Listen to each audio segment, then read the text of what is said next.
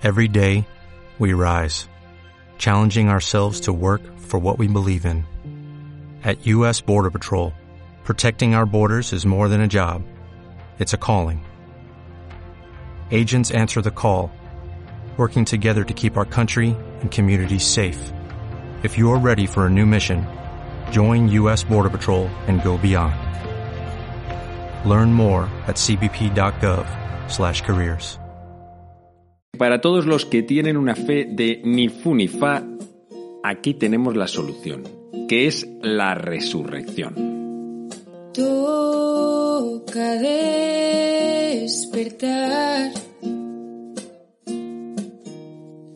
Y salir de mí y buscar más allá. Muy feliz Pascua, yo soy el Padre Joaquín y esto es Al lío donde te voy a hablar de la resurrección porque estoy feliz y de esta manera hacerte crecer hablando de temas de fe, espiritualidad, estilo de vida. Bienvenido, bienvenida, estamos en familia. Es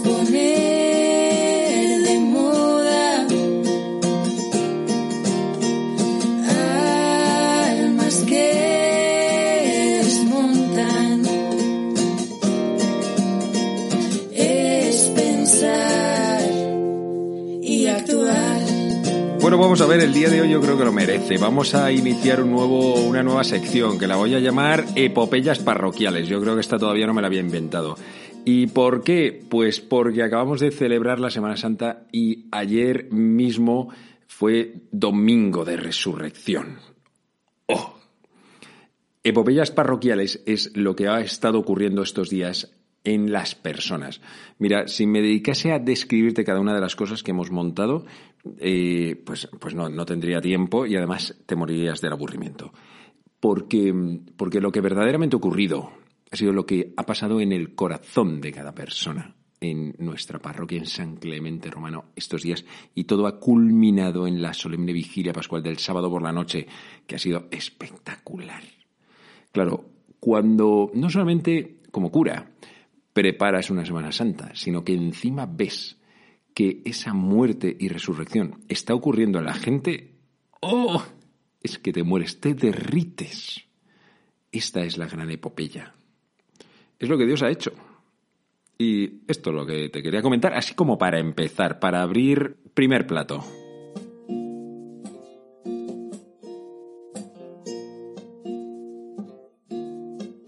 Y bueno, bueno, bueno, vamos al lío. Te quiero contar varias cosas, o no, mejor, hacerte notar que hay varios acontecimientos que confluyen en este momento, hoy. Fíjate que aún así me arriesgo, porque no sé cuándo estás escuchando este podcast, pero hoy, en tu hoy, es cuando confluyen estas cosas.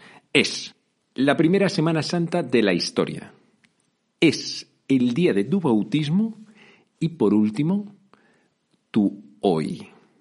Estos tres elementos confluyen en este momento. Entonces, para situarnos, te voy a contar lo que ocurre después de que Jesús muere. Su cuerpo es depositado en el sepulcro y corre una losa enorme entre varios tipos, tal, de tal manera que, bueno, pues que eso quedase ahí como muy sepultado. Jesús verdaderamente muere y allí lo habían visto crucificado, perdiendo sangre a chorros, o sea, no quedaba la menor duda de que estaba muerto, remuerto. Su cuerpo está reposando y su alma, inmortal, como la de todos los hombres, desciende al lugar de los muertos, a los infiernos, lo que llamamos los infiernos. Y allí brilla por primera vez en toda la historia la luz. Esto lo decimos todos los domingos en misa los que vamos a misa, en la oración del credo, y descendió a los infiernos. Allí anunció la salvación a todos los que no habían tenido la oportunidad de conocerlo. Después ya hemos tenido la oportunidad, pero hasta ese momento no.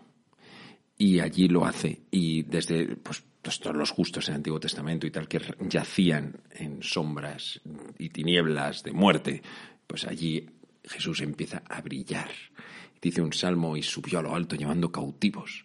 Y y los llevó hasta los cielos. Y bueno, un misterio, misterio de, misterio de cómo Dios desciende a tus infiernos y a mis infiernos, a todos los infiernos de todo el mundo, no solamente a esos infiernos que eran como escatológicos, no sé cómo decir, espirituales, ¿no?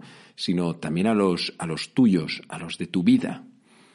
Y en medio de eso, en medio de todas esas cosas, resucita, vuelve a la vida, despierta, su alma vuelve a unirse al cuerpo y ¡bum!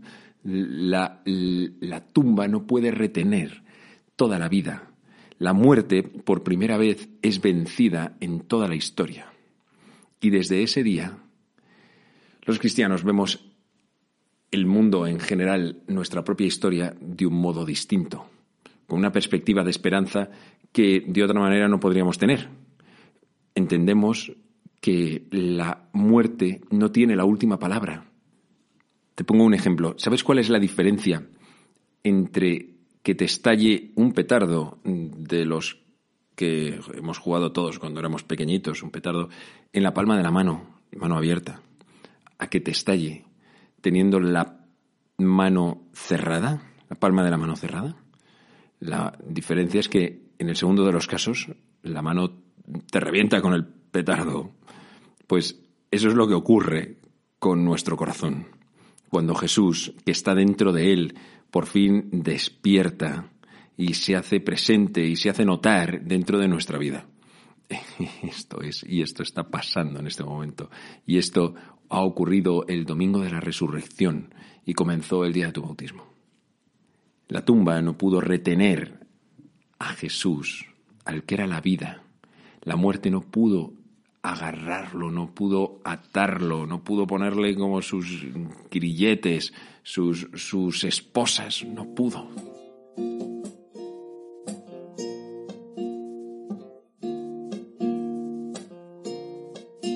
Aquello que ocurrió hace dos mil años no se quedó en ese momento histórico.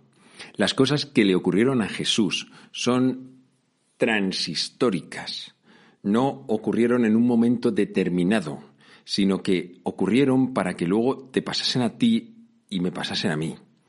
No es como un cumpleaños lo que celebramos, lo que hemos estado celebrando en Semana Santa.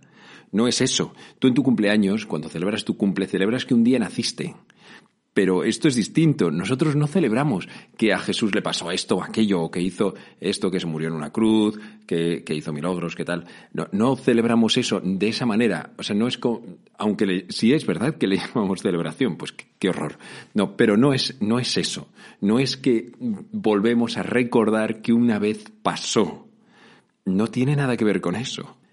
Celebramos que Jesús lo sigue haciendo antes te hablaba del día de tu bautismo. Pues es que ese día fue el día en el que, como una semilla, pusieron todo ese potencial, todo ese potencial de la Pascua, de la muerte, de la pasión, de la resurrección de Jesús dentro de ti, en tu alma, en tu corazón, en lo más profundo de ti, para que luego pueda volver a ocurrir en tu hoy.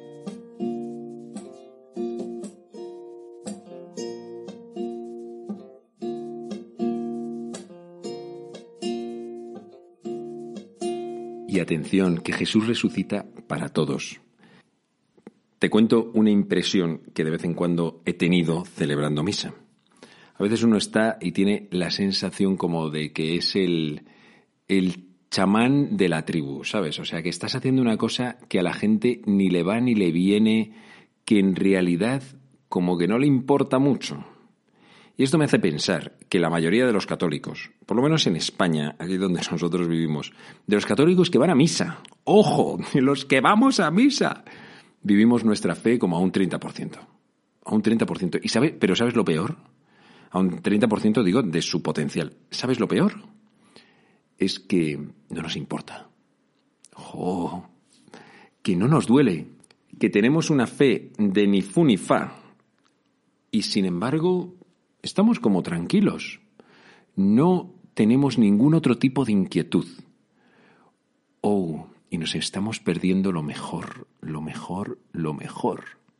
Cuando uno ha tenido una conversión dentro de su fe, sabe que el antes no le respondía a todas sus necesidades, que el antes era demasiado poco y que no rentaba, pero hace falta para darse cuenta que Jesucristo resucita en nosotros. En ocasiones hemos cogido a un Jesús como un poco muerto y lo hemos metido en el sepulcro. Un sepulcro que está como en un rincón de nuestro corazón. Ahí lo tenemos. Y estamos viviendo pues de Viernes Santo, como en una cuaresma eterna. Y le hemos metido ahí dentro y mejor que no hable, que no diga.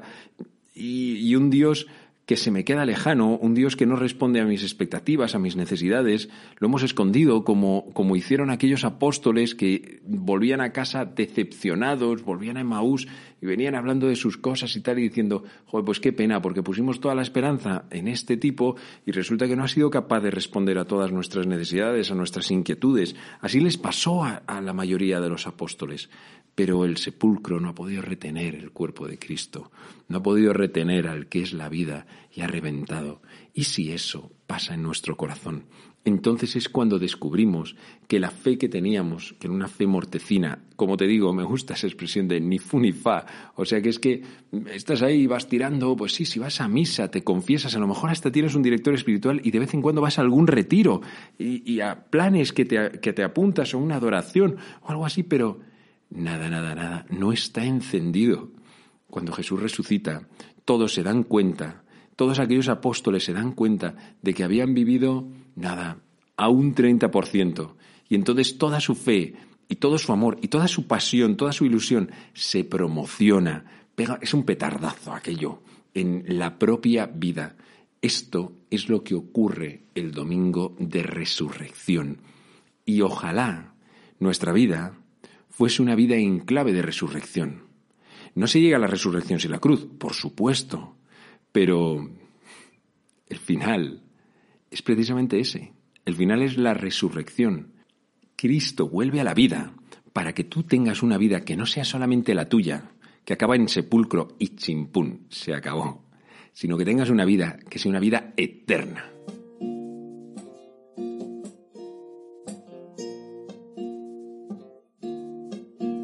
con esto termino este podcast de inicio de resurrección. Me doy como un pequeño descanso después de esta Semana Santa tan intensa, pero quería darte un mensaje motivador.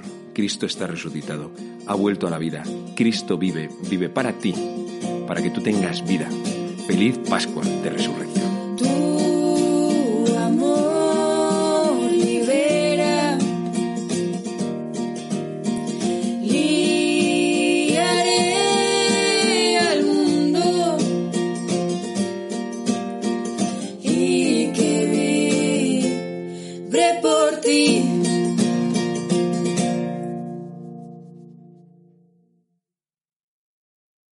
Came from a low income family that was that was struggling.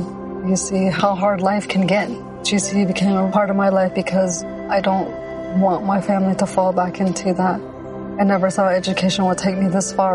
I'm still young. I still have a lot to do in my life and just want to get things done the way I want with a good education under me. I'm Stacy and Grand Canyon University helped me find my purpose.